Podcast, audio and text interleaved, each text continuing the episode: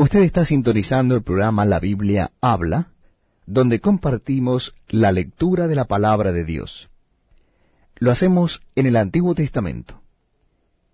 Capítulo 13 del libro del profeta Oseas. Destrucción total de Efraín predicha. Verso primero. Cuando Efraín hablaba, hubo temor. Fue exaltado en Israel, mas pecó en Baal y murió. Y ahora añadieron a su pecado, y de su plata se han hecho según su entendimiento, imágenes de fundición, ídolos, toda obra de artífices, acerca de los cuales dicen a los hombres que sacrifican, que besen los becerros. Por tanto, serán como la niebla de la mañana, y como el rocío de la madrugada que se pasa, como el tamo que la tempestad arroja de la era, y como el humo que sale de la chimenea. Mas yo soy Jehová tu Dios desde la tierra de Egipto.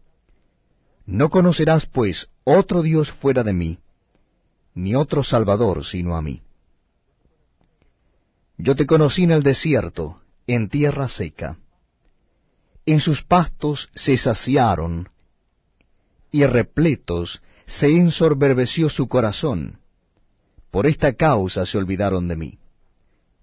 Por tanto, yo seré para ellos como león, como un leopardo en el camino los acecharé. Como osa que ha perdido los hijos, los encontraré, y desgarraré las fibras de su corazón, y allí los devoraré como león, fiera del campo los despedazará. Te perdiste, oh Israel, mas en mí está tu ayuda. ¿Dónde está tu rey para que te guarde con todas tus ciudades y tus jueces, de los cuales dijiste, dame rey y príncipes? Te di rey en mi furor, y te lo quité en mi ira Atada está la maldad de Efraín, su pecado está guardado. Dolores de mujer que da a luz le vendrán. Es un hijo no sabio, porque ya hace tiempo que no debiera detenerse al punto mismo de nacer.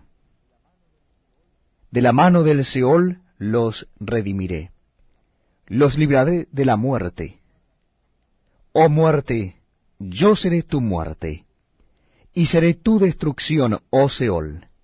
La compasión será escondida de mi vista. Aunque él fructifique entre los hermanos, vendrá el solano, viento de Jehová. Se levantará desde el desierto, y se secará su manantial, y se agotará su fuente. Él saqueará el tesoro de todas sus preciosas alhajas. Samaria será asolada porque se rebeló contra su Dios,